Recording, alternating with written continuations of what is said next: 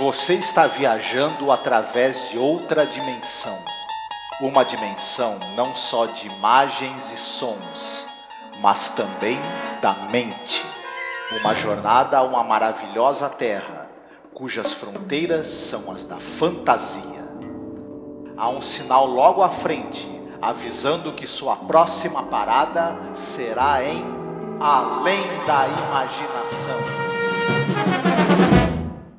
All right, 200 on four, 200 on black, and 200 on even. Ace, take it easy. Please, 200 on even. Black and four. 204 black and even. There we go. Time to get a better. Olá, ouvinte! Seja bem-vindo a mais um episódio sobre a série clássica Além da Imaginação. Eu sou a Angélica. E eu sou o Marcos.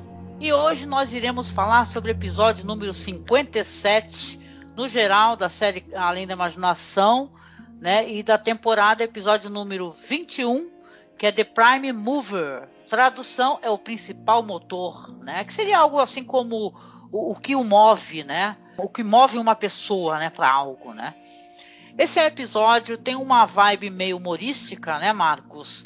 É, de certa maneira, é um episódio que é escrito pelo George Clayton Johnson, porém o, o Charles Beaumont, né? Ele comprou, né, o roteiro do George Clayton Johnson, adaptou e, e lançou, né? Inclusive foi prometido ao, ao George Clayton Johnson que seria acreditado, né? receberia créditos, porém só tem só o crédito do Charles Belmont mesmo. Uhum, exatamente. O, George Clayton Johnson ficou a ver navios nessa história, mas ele acabou é, tendo outras participações na série, participações notáveis, né? Enfim, a gente já comentou sobre isso. Sim. O, o diretor é o Richard L. Bear, cara que a gente gosta muito porque tem uns episódios fantásticos, né? É, por exemplo, ele é o diretor daquele episódio é, Third from the Sun, né? O terceiro do Sol, Testamento Roxo, Nick of Time, a, aquele é, To Serve a Man, né? O, o Fugitivo, é, o que há na caixa, vários episódios antológicos e famosos mesmo. Rapidamente, é, só comentando, a gente já comentou isso, mas só para relembrar, o Richard L. Bear, Bayer, enfim, ele ficou famoso também por uma longa série de curtas metragens de, de uma comédia de costumes, né, uma comédia é, que era do, do, do comediante George O'Hanlon. Ele fazia um personagem chamado Joe McDoakes. E essa esses curtas, é, eles eram em torno do seguinte: você quer ser um detetive, então você está tendo um problema com a lei, você quer comprar um apartamento, eram situações do cotidiano que, claro, iam gerando humor, palha, é, confusões, palhaçadas que com esse personagem, né, o Joe McDouglas, que era vivido pelo comediante George O'Hanlon. Foram mais de 60 curtas ao longo de, de muito tempo e quase todos dirigidos pelo Richard L. Bayer. Ele é famoso nos Estados Unidos mais por isso e também pela participação dele no além da imaginação, em vários episódios notáveis. Ele tem uma característica estilística, se a gente for falar assim, ele tem uma direção pouco intrusiva. Ele deixa isso, isso no além da imaginação, ele deixa que a história esteja em primeiro plano e e ele tem menos assim maneirismos é, narrativos. Ele não é um diretor tão criativo quanto, por exemplo, o Reis, que a gente adora falar, né? Das, da, da, das é, da engenhosidade narrativa do Reis, por exemplo. Ele já é um, um diretor que ele é muito menos é, criativo, mas ele tem uma mão muito segura para conduzir as histórias. Tanto é que vários episódios dirigidos por ele são muito bem sucedidos dentro do, do elenco ali de episódios da série. Uhum. Sim, tem uma coisa também que eu queria comentar antes da gente começar a sinopse, né, sem entregar muito, mas também tem uma curiosidade que esse episódio, The Prime Mover, ele tem uma lance, um lance dele lidar com a telecinésia, né? E tal, com a Sim. pessoa que é, move as coisas com o poder da mente. E, e, tem uma particularidade que esse é o único episódio que lida com, com um personagem que tem somente essa habilidade, porque tem alguns episódios que os personagens, por exemplo, aquele do menino, né, It's a Good Life, né, ou então Fugitivo, né, que é um outro é, é, roteiro também do Charles Belmont, que eles têm é, o poder da telecinésia, mas também tem outras capacidades, né? Então, na verdade, esse é o único episódio da série que ele lida especificamente com esse poder, né? Que um personagem vai ter. Uhum. Pois é, o menino lá do que você comentou, do It's a Good Life, ele tem o poder de plasmar tudo que ele pensa vira realidade. Então, o poder quase de um deus, né? Já uhum. o personagem desse episódio, ele move objetos com a mente. Ponto. Sim, exatamente, sim. Então, é engraçado, quando a gente comentou, né, há, há alguns episódios atrás, a gente falou do George Clayton Johnson, né? A gente falou sobre a biografia dele, da importância dele para a cultura pop. A gente comentou até que ele tinha intenção de ter um episódio que lidasse com essa questão do jogo, né? E tal, de Las Vegas, né? Tem um episódio famoso também da linha imaginação do, do senhorzinho que vai com a esposa para Las Vegas e acaba pirando com a máquina de, de caça-níqueis, né? Que ele The chama Fever. de ladrão. Isso, The Fever, né? Que ele é o ladrão de um braço só, né? que o Rod uhum. chamava, né, esse, esse mecanismo. E, e, esse episódio também tem a questão do jogo e da jogatina, e também do cara ele pirar, né? Ele pirar de vez com o negócio do jogo, né? É mais um personagem que tem uma certa dubiedade também. É, é, vamos colocar assim, ele toma certas atitudes, depois das coisas vão se resolver, mas é, a gente meio que é, tem uma certa suspensão de descrença para aceitar também como ele muda, né, de atitude de uma hora para outra. Mas a gente vai chegar lá, né? Uhum. E tal, né? Você quer falar um pouquinho sobre os atores e as atrizes? Tu tem alguma coisa preparada aí? Falo sim. É, o Ace Larsen, que é esse personagem que você falou, que é o cara que ele tem um vício em jogo, que a gente vai entender isso quando a gente falar da sinopse, ele é vivido por um ator chamado Danny Clark. O Danny Clark era um cara que ele era meio apadrinhado do Humphrey Bogart. Hum, que legal. É, foi meio que o Van Burg que ajudou a lançar a carreira desse cara. E ele entrou numa, numa fase de Hollywood em que eles queriam um ator, atores para determinados papéis que não fossem homens lindos, tivessem mais uma cara de homem comum. Hum. Porque é, é, o público eles faziam muitas vezes anti-heróis, inclusive, né? O público tinha como se identificar mais facilmente com essa, com essa pessoa que tinha uma aparência mais comum.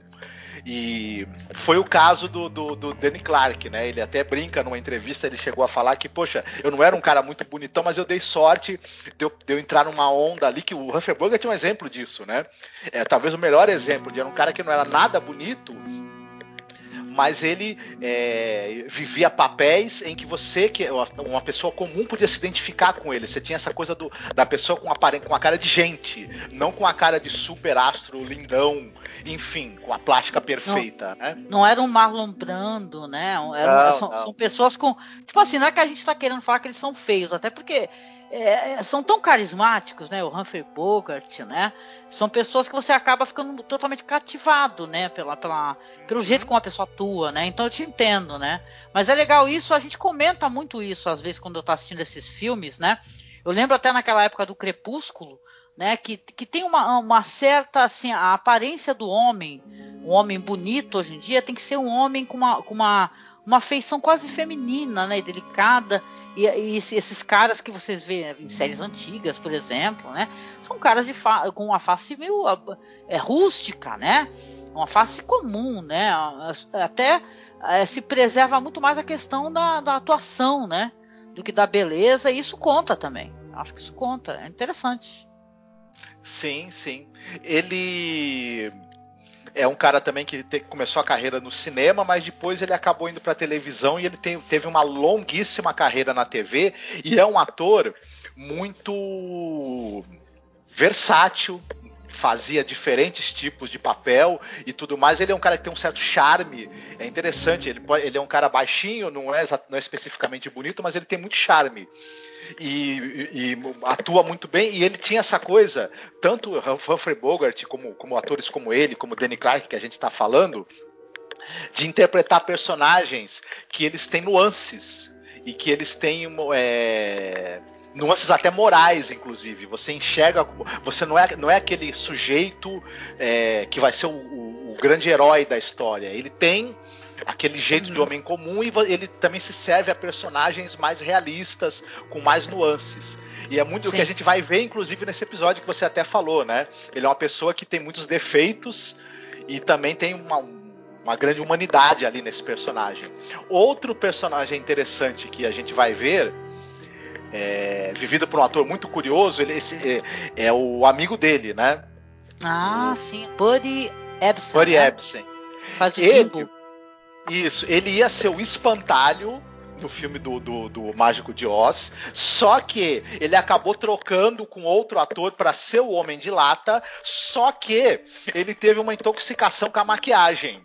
Passou mal, não, não, não deu certo a maquiagem nele. Ele foi substituído. Ele, a voz dele aparece quando o Homem de Lata canta, mas é não creditada. Ficaram aí com as gravações das músicas na voz dele. Ah. Depois ele, e ele é um cara que ele começou no cinema em papéis em que ele dançava. Ele é um baita de um pé de valsa. Né? Ah, então na verdade, peraí, na verdade ele foi a escolha original, mas depois acabou não fazendo o Mágico de Oz, né?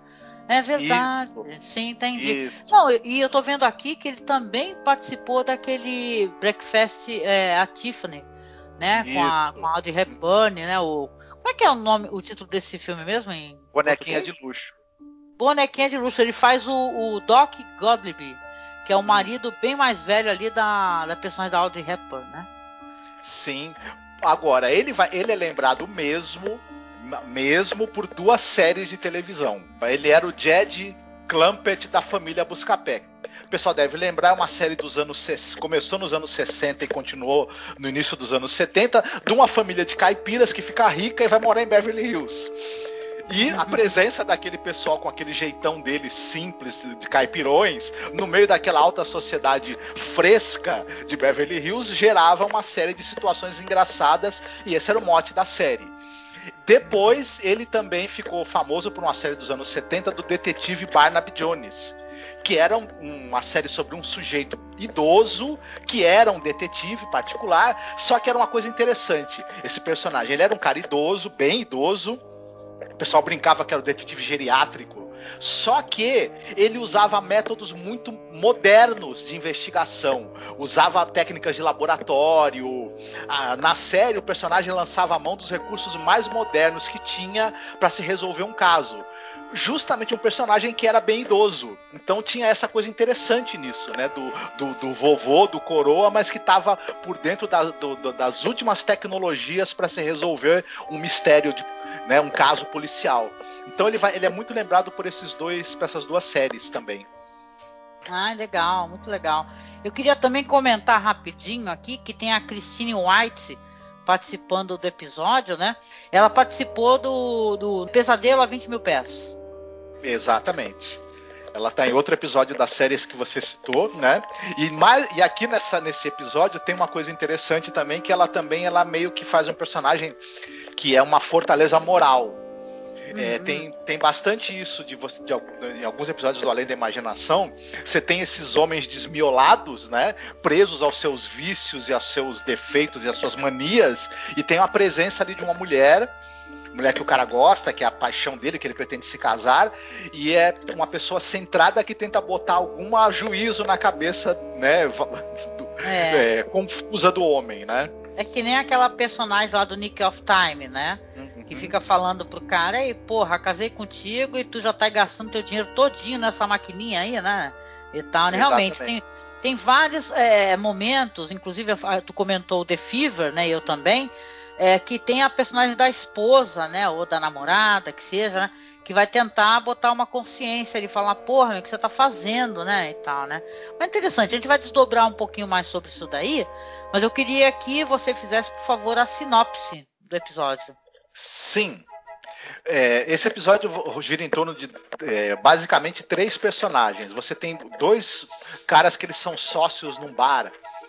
É o Ace Larsen e o Jim Bocob, né? Vividos aí, como a gente falou, pelo Danny Clark e pelo Bud Ebsen, respectivamente.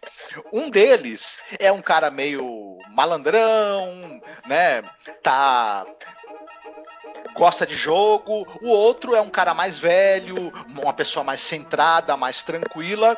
O Ace descobre, por uma série de, de, de, de coisas que acontecem ali, que o sócio dele, o Jimbo, tem a capacidade de mover objetos com a força do pensamento. É, isso não, acontece uma, uma, uma, série de coisas não. O cara sofre um acidente fora do, do restaurante, né, que eles estão trabalhando, o cara é, vira o carro, porra. Isso. Com a força tá, do pensamento. é, o bagulho, Uhum. Não é uma série de coisas, não, um bagulho bem específico. Isso, é um, um- esse- exatamente, é esse acontecimento que você falou do, do acidente. E, e aí o, cara fica impressionado né, com, com, com isso, mas o, o- Ace, como é um cara meio malandrão, uma pessoa que não é muito honesta, eles estão ali. No início do episódio você vê que eles têm pouca grana, ele. ele a, mo- eh, a- a noiva dele trabalha ali no, no- no- no bar com eles, mas ele quer casar, mas ele vê que o dinheiro que está entrando é muito pouco. Então ele logo pensa em tentar usar as habilidades do Jimbo para ganhar dinheiro em Las Vegas, no cassino, fazendo. é, é, usa- usando a, capacidade dele de mover objetos para intervir na roleta, nos dados e eles tentarem ganhar uma, uma boa grana, de maneira desonesta, óbvio. O que, É que será que claro. vai acontecer? Eles ganham muita grana nesse dia que eles estão no cassino, e aí o Ace tem uma ideia de começar a fazer apostas e convidar um gangster. Né, para jogar dados, usando a habilidade do Jimbo. Onde, até onde que isso vai levar, né? Essa ambição do cara em usar os poderes do amigo e se meter em- ne- ne- nessas coisas até meio perigosas. Onde é que isso vai levar? Essa ambição dele. É mais ou menos sobre isso que trata o episódio. Sim, é episódio sobre ambição, né? E, e é engraçado, assim, porque você vê o protagonismo, ele parece que ele tá é, ligado somente ao Ace, né? Que é o cara que é viciado em jogo, que é, no caso ali, o Jimbo, ele seria um coadjuvante nessa história, né? Porque ele é um cara que ele tem esse poder, só que ele fala que ele fica cansado, né? Ele se sente cansado quando ele usa esse poder. Você vê no começo do, do episódio que o, que o Ace não para de jogar naquela maquininha lá no caça-níqueis, né? Ele Uhum. fica o tempo todo obcecado com aquilo, aí tem esse acidente. Aí ele fala: Nossa, Jimbo, já sei o que, que eu posso fazer pra gente arrumar dinheiro e tal. Liga pra, na, pra noiva, né? Fala pra ela assim: Ah, vamos nos arrumar, vamos pra Las Vegas. E ele realmente vai essa sequência de cenas onde eles estão em todas as mesas, seja de dados, seja de roleta, né? E, e claro, tem aquele efeito sonoro divertido, né? Quando o Jimbo tá alterando, né? As coisas com a força do pensamento, né? Praticamente não, não tem muito efeito especial aí, né? Nesse caso aí do, do, do Jimbo, né? Mas é interessante que você, você vê que ele tá, ele- eles vão se... engraçado, né? Porque a gente tem uma percepção, né? Esses filmes assim de, de jogos, né, e tal, que passa Las Vegas, que rapidamente o- os leões de chácara dos cassinos, eles vão atrás das pessoas que estão ganhando, né? Eu não sei como é que eles Uhum. conseguem sair ilesos dessas, dessas, dessas jogatinas, acho que é porque eles jogam é, e não ficam direto numa mesa só. Eles vão para um jogo, depois para um outro, depois para um outro cassino, e para o outro, e para o outro, e para o outro, e é assim que eles conseguem realmente se livrar. Mas o, o lance de ele chamar depois o cara da que se descobre que é um mafioso, é um bandido, né? E, e ele vai ganhando todas, né? Primeiro o cara, inclusive, acha que ele tá com dados viciados, né? Fala assim, não, eu vou jogar com os meus dados, né? E tal, né? Só que ele vai ganhando, e vai ganhando, e vai ganhando, e vai ganhando, e claro que vai dar problema aí, né? Claro que vai dar problema. Primeiro que o, o Jimbo, apesar de parecer um personagem que ele não tem muita. é, dentro dessa história, é, ele, ele tem uma função, mas ele não tem muito, muita fala, né? E tal. Ele vai botar vinagre, né? Na, na, na sorte do, do Ace, né? Exatamente. Quando ele, o Ace tá lá, jo- vai jogando dados com o mafioso. É, é engraçado que ele chama o cara, né? é, do- no hotel, eles estão num hotel de luxo, porque eles ganharam uma baita grana no cassino.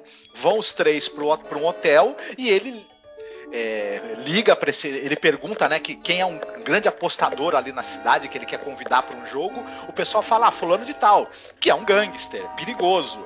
Ele chama o cara, convida o cara para fazer um- uma rodada de apostas ali no quarto de hotel deles. O cara chega cheio de capangas. Porque, é claro, né, ele pensa, pô, esse, esse otário tá querendo fazer uma, uma rodada de apostas comigo, ele deve ter dinheiro, ganhe eu ou não, eu vou tomar o dinheiro desse idiota. É claro que, É, que- que a ideia do gangster é essa, né? Não, o cara tá ali com uma caixa, com duas caixas cheias de dinheiro.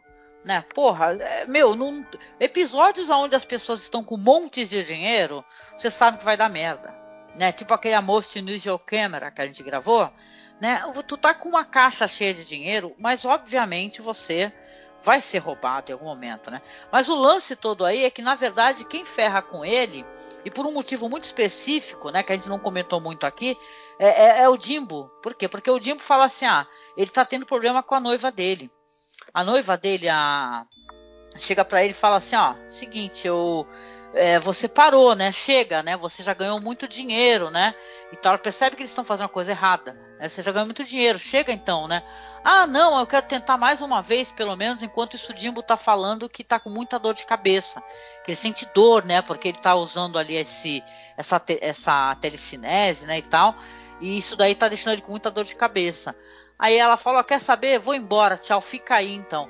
Aí o filho da mãe do Ace ele mais do que rápido vai e chama uma daquelas é, cocotas lá, aquelas que andam com aquelas bandejas com cigarro, né? Chicletes e tal. Fala aí, fulana, você quer ficar comigo essa noite? Vamos passear, vamos fazer, fazer aquilo. Ela aceita e, cara, o cara simplesmente. A, a, mina dele, a mina dele ficou aturando o cara anos, pobre, um pobretão, jogador, né? compulsivo e tal. Quando o cara tem grana e tal, ela pede pro cara parar, porque ela, claro, né, ela tá vendo que vai dar merda, né, ele arruma outro imediatamente, né? E enquanto ele, ele perde ali, né, e o bandido vai levar, claro, toda a grana, né? O, a moça chega também, ele fala, ó, não vai rolar, né? Não vai dar pra gente poder fazer uma noite de, né, de aventuras, né? De passeios e, e tudo mais, né? Eles não deixam claro, né? É, claro, Twilight Zone é bem pudico, né? Bem pudica, mas é, é, claro que ele vai ficar com ela, ele ficaria com ela se tudo tivesse dado certo, né? Só que tudo deu errado, né? Então ele vai voltar para casa, ele vai pedir desculpas, né? Você vai entender que na verdade o, o Jimbo ele fingiu, né? Que ele, que ele que ele tinha ficado sem poderes e tal para não falar pro amigo dele, porque ele queria ajudar o cara, né? Ao cara tentar reatar de alguma maneira com a, com a noiva dele. Exatamente. E aí a gente é, chega talvez no ponto chave desse episódio, é que o Jimbo, ele é um personagem, ele é um cara que tem poder, né? Tem o poder da telecinese, ele pode mover objetos, só e ele é uma pessoa muito calada, muito tranquilona. Ele na verdade é uma pessoa muito sábia. Ele entende uhum. perfeitamente os limites que esse poder tem, ele entende na, perfeitamente o que a ambição e ele explorar esse poder para obter lucro pode gerar em termos de, de, sofrimento, de tristeza, de problemas, de erros. Então ele é uma pessoa que ele só usa esse poder quando, por exemplo, para salvar a vida de alguém, no acidente que acontece no início do episódio. Sim. Ele ele só usa quando é muito necessário e quando tem alguém precisando. De resto, ele segue a vida dele normalmente com a tranquilidade. Tanto é uma coisa até engraçada, tem um determinado momento do início do episódio que o Lance, que o Ace fala para ele: "Poxa, eu queria casar com a Kitty, mas eu tô sem dinheiro". E o Jimbo fala para ele: "Não, eu tenho dinheirinho guardado, se você quiser eu te arrumo para você casar". Então você vê que o Jimbo na tranquilidade dele, ele vai guiando a vida dele com muita calma e, e com muita sabedoria. Sabedoria e a calma dele é confrontada com a avareza, né, a ambição e, e, e, o, e, o, vício do Ace. É, é, uma coisa muito interessante isso. Você é, você ter essa coisa de um personagem que ele tem uma sabedoria para usar a habilidade que ele tem. E, e, é uhum. engraçado isso, porque no Twilight Zone, muitas vezes, quando tem um elemento sobrenatural, o personagem acaba sendo mudado por aquilo, para bem ou para mal. Ele tem. Aquilo modifica uma. faz uma alteração na vida dele. No final, o Jimbo não. Ele, ele é, fica sendo exatamente o que ele já é ao longo do episódio. O poder que ele tem não muda a personalidade dele. Ou talvez em algum momento, quando ele era mais jovem, ele tenha usado esse poder e tenha entendido que esse que, que, que usar indiscriminadamente também pode levar ao sofrimento. A gente não sabe, a gente pode até tentar deduzir, imaginar uma história de fundo para esse personagem. De qualquer maneira, é uma coisa muito bacana que leva uma reflexão interessante. E você vê que ele fala, né, a certo momento, o Jimbo fala que perdeu o poder, né? que ele usou tanto o poder dele que ele perdeu. Aí quando o episódio termina, ele já reatou ali com a noiva dele, aí ele vai e move a vassoura, né, com a força do pensamento. Então realmente é um personagem muito sábio, né? É um episódio sobre isso, sobre a ganância, né? Diferente do The Fever, que tem um final triste, né? É, chega a ser é, satírico com aquele negócio de a, a, máquina, né? Devolver a moeda, tem um tom, tom de terror, né? O, o, esse daí não, ele tem um final que deu tudo certo, né? Uhum. Tudo bem que a Pro, que não me, não me parece um personagem muito confiável, né? O Ace, né? Que é um cara que qualquer merda troca a mulher dele por outra, né? é, se, é. se ele vai realmente aprender alguma coisa com essa lição que ele teve, né? Se ele vai guardar essa lição, a gente não sabe. E é engraçado que você falou da máquina de caça-níqueis. A máquina que aparece no episódio Fever ela é a mesma que aparece no, no, início desse episódio, que eles têm no bar. Só que com alguns adereços a menos que eles retiraram, mas você percebe que a máquina é a mesma. Interessante, é o mesmo é, objeto cênico que aparece. Uhum. É, em termos de, se a gente for pensar em termos de linguagem também, esse episódio tem uma direção segura, mas como a gente até tinha falado, pouco intrusiva. Né? O, o, o diretor, o Richard L. Bayer, ele deixa o elenco conduzir né, a trama, as atuações estarem ali conduzindo o transcorrer da história sem grandes invenções narrativas assim, mas ele é, é, bem feito, é muito bem fotografado, muito bem conduzido, tem um ritmo, um senso de ritmo assim muito preciso que esse diretor tinha. Então é um episódio Sim. bacana. Ah, eu também gostei, um episódio divertido, viu? Foi maneiríssimo poder é, assisti-lo. E tem uma vibe assim, apesar de ter uma crítica, ele tem um tom muito leve, né? Então é um uhum. episódio que vale a pena, assim, de acompanhar e conversar sobre ele, né? É muito bom saber, eu não sabia essa informação, achei muito interessante do, do cara ser um, alguém que seria o Homem de Lata, né? Do, imagine como é que eram as maquiagens, né? Tudo tóxico, né? Nessa época, realmente a pessoa passava um bagulho na cara, ficava totalmente né, intoxicado, né? Então. Eu, eu acho até. Eu não sei se é cedo pra gente falar, mas você falou sobre essa coisa do episódio ter um tom leve. A gente percebe que na segunda temporada, se você tiver uma impressão diferente, você me fala. É, você tem mais episódios com tom leve na segunda temporada. Acho eu, até por uma exigência da CBS, né? Que ela queria ter uma possibilidade de ampliar o público. Então você tem mais episódios assim que e, e, ao mesmo tempo tem, você tem alguns episódios mais de, de tom mais pesado, até caindo pro terror, né? Então... Ah, o próximo eu acho que tem um tom bem pesado, realmente. Uhum. Esse. Não, concordo contigo, tem sim. Mas olha, é que tem alguns que tem um som um pouquinho mais. É, como eu posso dizer? Beira uma certa inocência, né? Esse daí não, ele realmente tem uma crítica ali é, nas entrelinhas, né? E, e, ele leva em frente essa crítica, né? Ele dá uma, uma vamos colocar assim, um conselho, né? Uma certa uhum. lição de moral, né? Então, beleza, certo. mas vamos lá então, vamos lá fazer as nossas recomendações. O que, que você gostaria de recomendar aqui para o nosso ouvinte querido? É, eu não sei se a gente já, é, por acaso, recomendou esse filme em algum outro podcast. Se a gente. É, vou chover no molhado de novo, né? O pessoal deve estar pensando, cara, o cara só dá é, recomendações óbvias, mas enfim. Telecinesia, o que, que eu vou pensar? Scanners, sua mente Puta, pode destruir. Né? Tu acabou de roubar a minha. E aí, dessa vez ficou na, vamos ficar na mão, porque eu não consegui pensar em nada. Eu tava justamente pensando em scanners, tá. cara. É, não, não, não, mas é, segue em então, frente. Não, não, não, O máximo que eu posso fazer é reforçar a tua recomendação. Vai em frente, vai em frente. Tá bom. E eu, é um filme de 81, Scanner, Sua Mente Pode Destruir. Filme do David Cronenberg. Passou bastante na televisão brasileira. Enfim, muita gente conhece o filme, muita gente gosta. Porque é um filme extremamente interessante sobre. É, uma batalha épica entre, entre grupos de paranormais, os paranormais do mal, né? Os paranormais do bem. E tem a famosíssima cena da cabeça explodindo, que é algo inesquecível, que a gente no Brasil só pôde ver durante muito tempo, porque quando esse filme passava na TV, essa cena era cortada, né?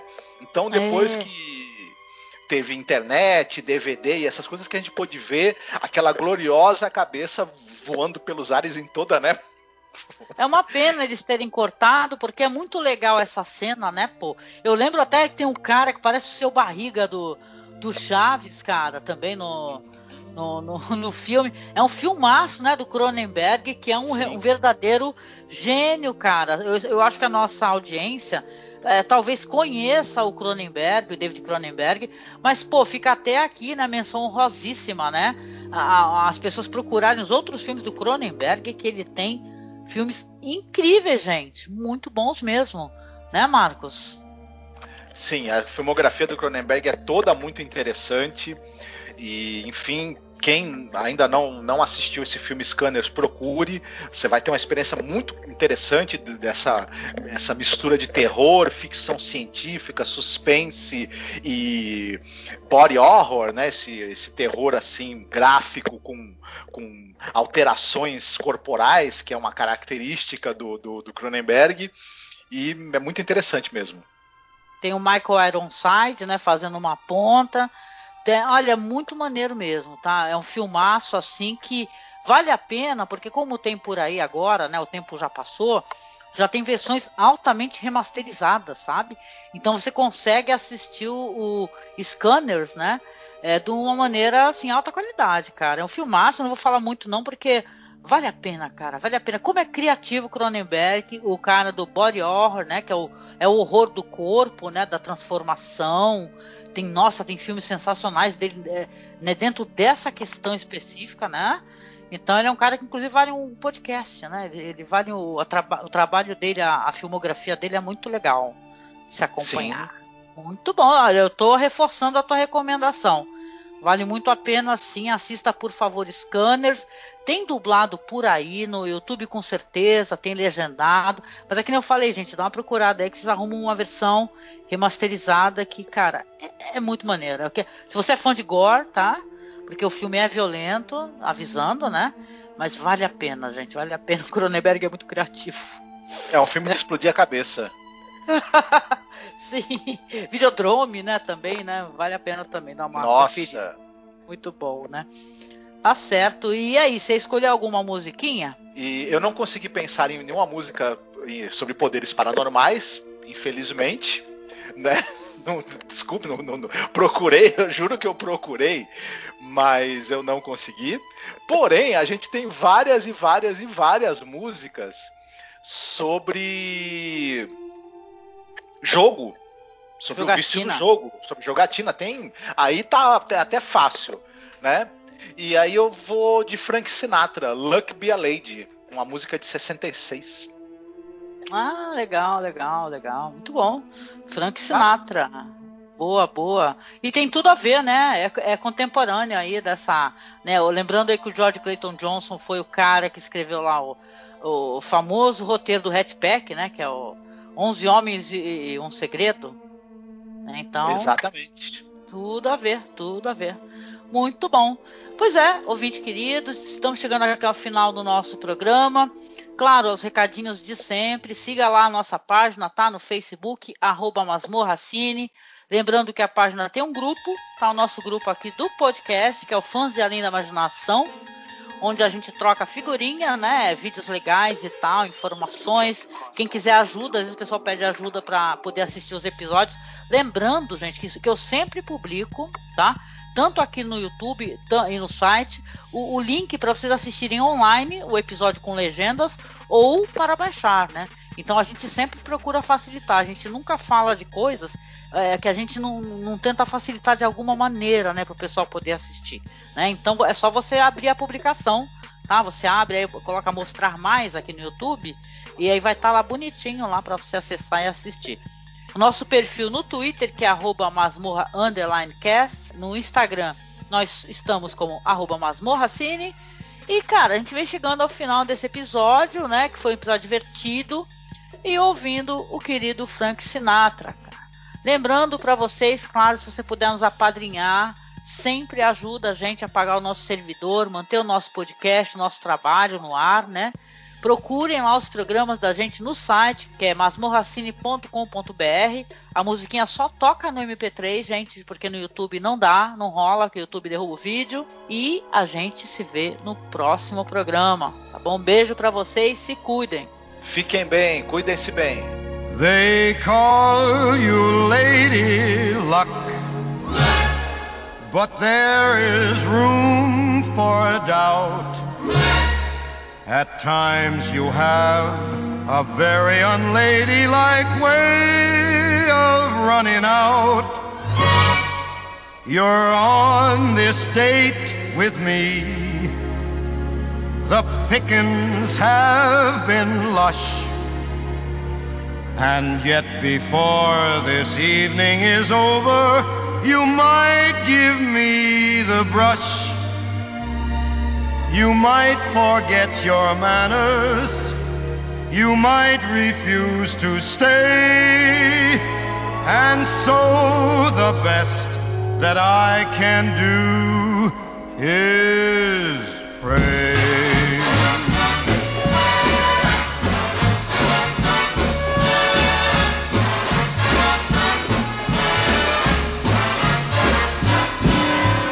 Luck be a lady tonight. Luck be a lady tonight. Luck if you've ever been a lady to begin with. Luck be a lady tonight.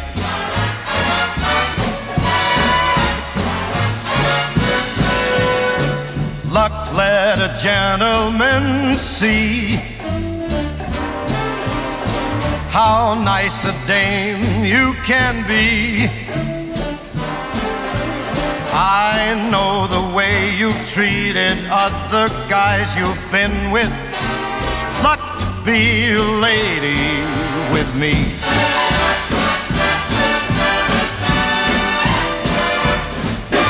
A lady doesn't leave her escort. It isn't fair. It isn't nice. A lady doesn't wander all over the room and blow on some other guy's dice. Let's keep this party polite. Never get out of my sight. Stick with me, baby. I'm the fella you came in with. Luck be lady tonight.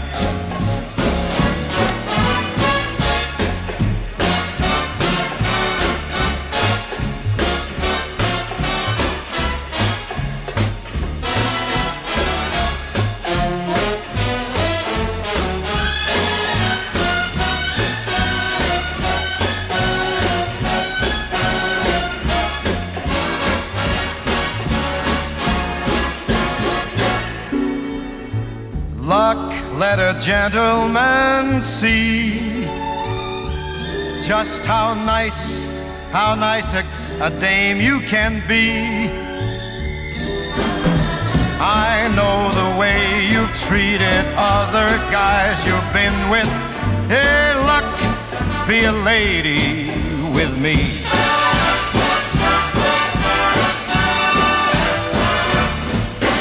A lady doesn't leave her escort.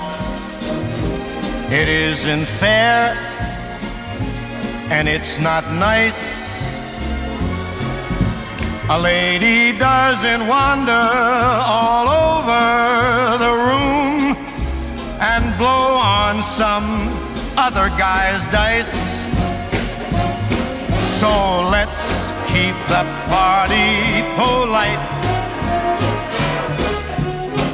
Never get out of my sight. Stick with me, baby. I'm the guy that you came in with. Luck be a lady. Luck be a lady